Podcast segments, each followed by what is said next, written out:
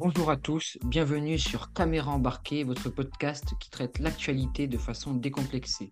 Entre les grands moments qui régissent notre histoire, les faits géopolitiques et les dessous du sport, tout le monde peut y trouver son compte, car après tout, la force d'un podcast, c'est sa diversité.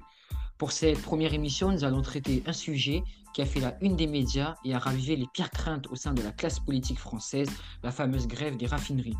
Pour cela, je serai accompagné d'Ilan Gabé. Bonjour Ilan, comment ça va? Bonjour à tous, alors moi tout va très bien. Euh, donc avant qu'on commence euh, à traiter euh, de ce fameux sujet des raffineries, est-ce que tu peux te présenter auprès de nos auditeurs? Alors moi je m'appelle Ilan, j'ai 17 ans, je suis lycéen et ça fait un peu plus d'un an que je m'engage pour des causes qui sont les miennes et que je partage à tout le monde. Et il s'avère que je suis passé dans différents médias et je me suis fait allumer par différents médias, mais c'est pas un problème. Et cette année, j'ai décidé de lancer mon podcast comme caméra embarquée, mais de mon côté. Et euh, il s'appellera La société vue autrement. Et donc, c'est un projet que j'ai pour 2023. Et voilà. Ok, bah en tout cas, parfait. J'inviterai nos auditeurs à aller voir ceci. Donc, euh, bah, avec toi, du coup, comme dit euh, précédemment, on va traiter la grève des raffineries. Et surtout, j'aimerais commencer bah, par une question. Comment as-tu vécu cette grève? Est-ce que tu as été impacté personnellement? Qu'est-ce que tu en as pensé? Voilà, pour qu'on se mette dans le bain, si tu peux nous raconter un peu tout ça. Alors moi, tout d'abord, il n'y a pas eu de retombées économiques car je suis lycéen, donc euh, je, n'ai pas de voiture et je n'en utilise pas. Et je l'ai vécu assez... Euh, disons que je ne suis même plus choqué du comportement de la Macronie et de la société envers les grévistes. Mais euh, c'est vrai que je l'ai vécu, moi, plutôt bien. Ça m'a pas trop impacté, ni moi, ni mes parents. Donc, on utilise rarement la voiture, voire pratiquement jamais. Donc voilà. Alors, euh, avant, de, vraiment rentrer dans le dur du sujet, on va faire un, petit contexte. Donc, ben, au, sortir d'un été brûlant, courant septembre et durant le mois d'octobre, la France est secouée par une grève soudaine et certainement la plus marquante de cette année, 2022. En effet, donc de nombreuses raffineries de Total Energy et des dépôts pétroliers décident volontairement de se mettre à l'arrêt pour réclamer une augmentation de 10% des salaires. Ces revendications seront notamment portées par de nombreux syndicats.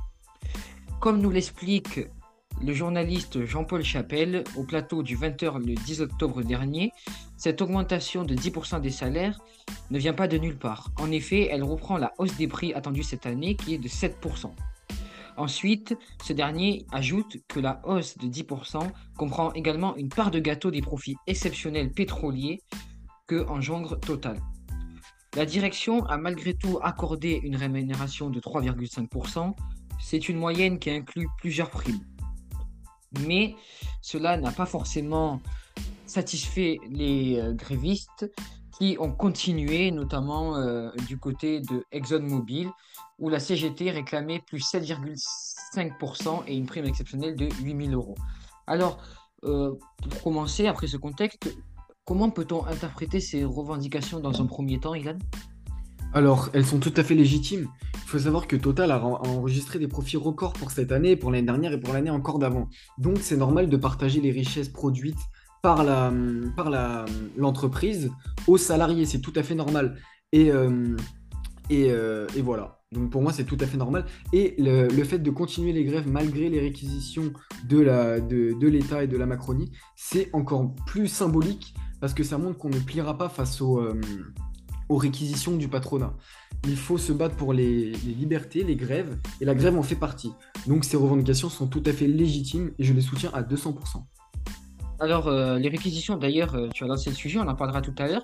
Donc, euh, oui, comme tu as parlé, les profits exceptionnels de Total. Donc, Total, c'est quand même réalise des profits records 16 milliards de dollars et, et, 16 milliards de dollars en 2021. Donc, les chiffres ont été donnés par l'entreprise.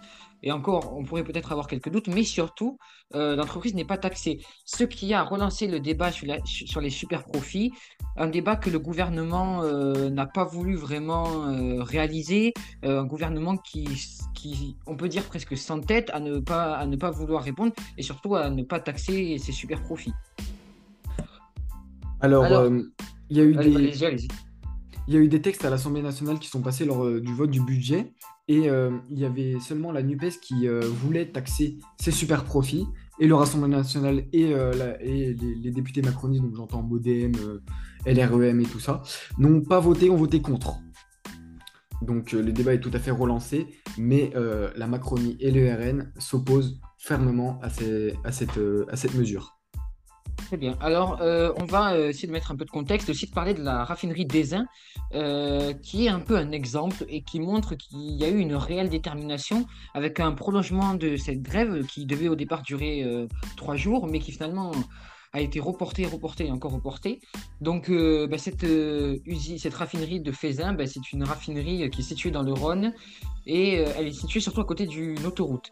Et donc, ce qui donne encore une plus grande importance à celle-ci. Et les grévistes de, cette raffinerie ont persisté, dont notamment un, un de ses employés, David Martin Philippe, qui a été interrogé par France Info et euh, dans son service d'expédition. Il déclare euh, au micro du journal que l'activité est au point mort. C'était alors le vendredi 30 septembre qu'aucune sortie et aucune entrée de produits n'était réalisée dans toute la raffinerie et cela n'a rien de négligeable. 200 à 250 camions par jour, sans compter les péniches et les wagons qui ne rentrent plus et qui ne sortent plus.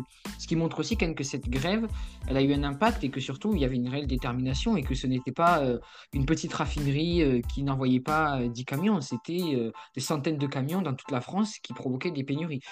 Mais euh, ces pénuries ont eu des conséquences sur le quotidien des Français qui avaient du mal à se déplacer, qui avaient du mal à aller au travail et qui, du coup, euh, ça a déclenché une certaine colère en eux. Et est-ce que finalement, malheureusement, cette grève n'a pas été source de fracture au sein de la société française ou est-ce que c'est plus la faute de certains Français qui ne soutiennent pas la grève face à des enjeux qui sont jugés importants par d'autres mais moins par euh, une majorité par exemple? Alors, je suis d'accord avec toi, cette grève a, causé une fracture au sein du peuple français. Mais je trouve ça vraiment dommage, parce qu'il y avait euh, ceux qui soutenaient les grévistes et ceux qui euh, ne les soutenaient pas parce que ça impactait leur quotidien et leur vie. C'est compréhensible en soi, les deux, points se défendent. Mais le problème, c'est qu'il faut savoir un truc, c'est que quand des employés font grève, ils ne font pas grève pour le plaisir. C'est pas pour, euh, pour embêter les Français qu'ils font grève parce qu'ils perdent de l'argent. C'est pour vraiment une cause et qu'ils jugent légitime. Et cette cause, on a, pu, euh, on a pu obtenir le droit de grève après des années et des années de combat de nos ancêtres. Et donc je pense qu'il est essentiel. Donc cette fracture est, réelle, mais elle est très triste. Et c'est pareil pour la grève des, euh, euh, des, contrôleurs lors du week-end, lors des vacances. Oui, d'ailleurs, nous avons très bonne transition. le gouvernement qui avait d'ailleurs refusé hein, de réquisitionner des contrôleurs lors de la grève, mais par contre qu'il a euh, fait euh, lors euh, de la grève des raffineries, notamment en ordonnant plusieurs réquisitions dans les raffineries ExxonMobil, ce qu'on peut définir comme un véritable tour de force qui peut être vu pour certains, même qui a été vu comme de la politique guerrière, car des réquisitions sont surtout utilisées en temps de guerre. De nombreux, syndicats parlent d'une violation des droits, notamment un article du Code général des collectivités territoriale, la CGST, sur laquelle se fonde le gouvernement et qui prévoit la possibilité au préfet de réquisitionner tout bien ou service ou requérir toute personne nécessaire au fonctionnement de ce service ou à l'usage de ce bien et prescrire toute mesure utile. Mais par contre, ce qu'il faut savoir, c'est que c'est issu, issu d'une lignée de règles particulièrement dangereuses pour l'état de droit. Donc du coup, on peut se demander de quelle manière peut-on euh, interpréter, faire l'interprétation de cette politique guerrière qui est même emplie de détermination d'un gouvernement qui montre qu'il ne reculera devant rien face aux grévistes? Mais c'est une, c'est vraiment une attaque à l'état de droit. C'est une attaque. C'est une attaque dangereuse. C'est une attaque euh, effrayante. C'est une attaque parce que euh, ces réquisitions sont vraiment le symbole de la lutte contre le. On revient, on en revient un peu à la lutte des classes contre le prolétariat. Les, acquis sociaux que nous avons obtenus par la lutte, ils nous les retirent par des lois. Et nous ne pouvons strictement rien faire parce que un, un, gréviste qui continue à faire grève malgré une réquisition risque très très gros.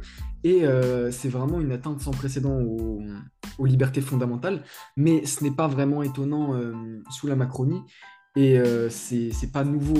On a déjà vu ça, euh, par exemple, lors, des lois, lors de la loi sécurité globale, ou encore la loi séparatisme. On a toujours vu euh, des atteintes aux au droits, mais il serait temps, franchement, que les Français se réveillent et se lèvent contre cette dérive autoritaire et liberticide sans précédent. Et d'ailleurs, voilà, c'est la suite de notre podcast. Ben voilà, parfait. Décidément, les transitions sont parfaitement faites par Milan dans ce podcast. Donc la suite, euh, c'est peut-être c'est le retour, ce n'est pas peut-être, c'est le retour des Gilets jaunes le 7 janvier qui fait de plus en plus de bruit et avec une inflation galopante et une réforme des retraites menaçante, la situation touche une grande partie de la population, si ce n'est sa majorité. Euh, que peut-on espérer cette année? Un retour des Gilets jaunes ou carrément plutôt... Euh, parce que les Gilets jaunes, ce n'est pas non plus 60 millions de Français. Est-ce qu'on peut avoir d'autres mouvements qui seront encore plus généraux? Qu'est-ce qu'on peut attendre cette année? Alors, au-delà des Gilets jaunes, il, nous faut vraiment un mouvement social d'ampleur. Que ce soit les Gilets jaunes ou, que ce soit quelque chose d'autre. Mais ce qu'il faut, c'est que la population se mobilise contre ces réformes, ces, euh, cette inflation galopante sans précédent et que l'État arrête de faire n'importe quoi avec notre argent. Parce qu'à un moment, ça suffit. Les Français, euh, il y a une majorité, enfin, non, pas une majorité, il y a une grande partie des Français qui n'ont plus rien le, 10 du mois. Et ça, c'est scandaleux. Nos, boulangers croulent sous les, sous les factures d'énergie et d'électricité, enfin, d'électricité, d'énergie et d'eau. Et euh, alors, euh, comment est-ce qu'on va pouvoir faire? Et euh, dans cette euh, constitution, dans cette république, la seule solution pour le peuple français, c'est la rue. Donc, euh, un mouvement social, ça implique des, des, un coût humain, parce que nous l'avons vu lors du mouvement des Gilets jaunes, et après, lors des, lors, des, lors des manifestations contre la loi de sécurité globale ou contre le pass sanitaire, la police nous attend fermement, les CRS nous attendent fermement, et la, la répression sera terrible. Mais est-ce que nous avons, est-ce que nous avons d'autres solutions? Quelles sont nos solutions? Et je pense que ces solutions, il va falloir qu'on aille les chercher nous-mêmes. Et euh, c'est vraiment terrifiant parce que nous n'avons pas d'autres solutions. Et si c'est ça la vie en démocratie, perso, ça me fait très peur. Donc cette année, on peut espérer le retour d'un mouvement social, mais cette fois, il faut qu'il soit victorieux. Faut aller au bout. C'est-à-dire qu'il faut faire plier la Macronie et se faire entendre, parce que sinon, on n'ira nulle part. Oui, effectivement, euh, par exemple, le premier, enfin, essayer de revenir à quelque chose comme on a eu le 1er décembre, notamment même euh, le 8 décembre 2018, euh, où ça avait été même dit dans plusieurs médias, le gouvernement avait eu peur, hein, les CRS disaient que le pouvoir pouvait être renversé ce jour-là, mais finalement, ça n'a pas été au bout, il manquait quelque chose, peut-être même quand même une, bonne marge encore. Est-ce que, est que cette année, l'État garde quand même ce traumatisme? Est-ce que cette année, l'État va essayer de faire quelque chose pour éviter ce retour, parce que malgré tout, il y a l'augmentation. On a vu il n'y a pas longtemps que l'eau va augmenter de 15%, que les boulangers payent des factures absolument astronomiques. Et donc, finalement, euh, la fatalité, c'est que les gens sortent parce qu'ils ne pourront plus se nourrir.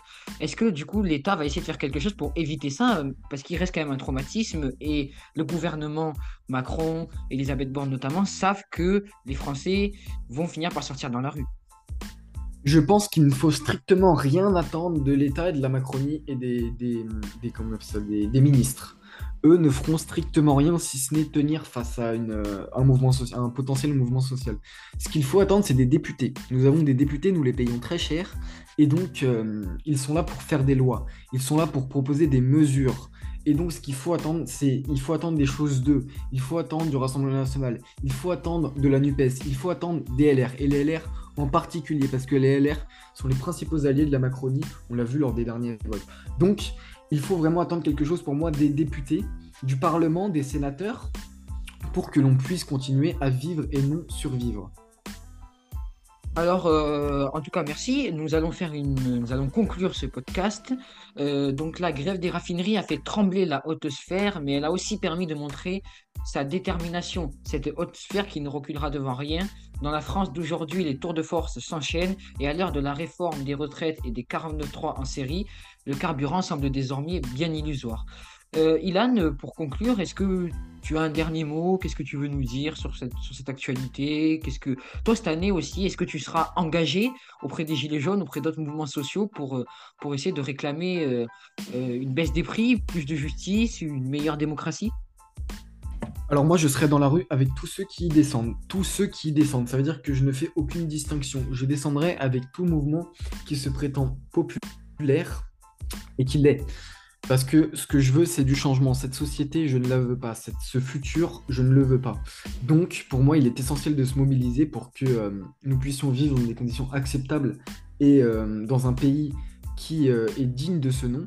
Enfin, dans une France qui est digne de ce nom plutôt, parce que nous avons un beau pays qui est doté de beaux acquis sociaux et de beaux structures. Et donc, pour moi, il est très important et même essentiel de le protéger il, en va de nos libertés et de notre avenir.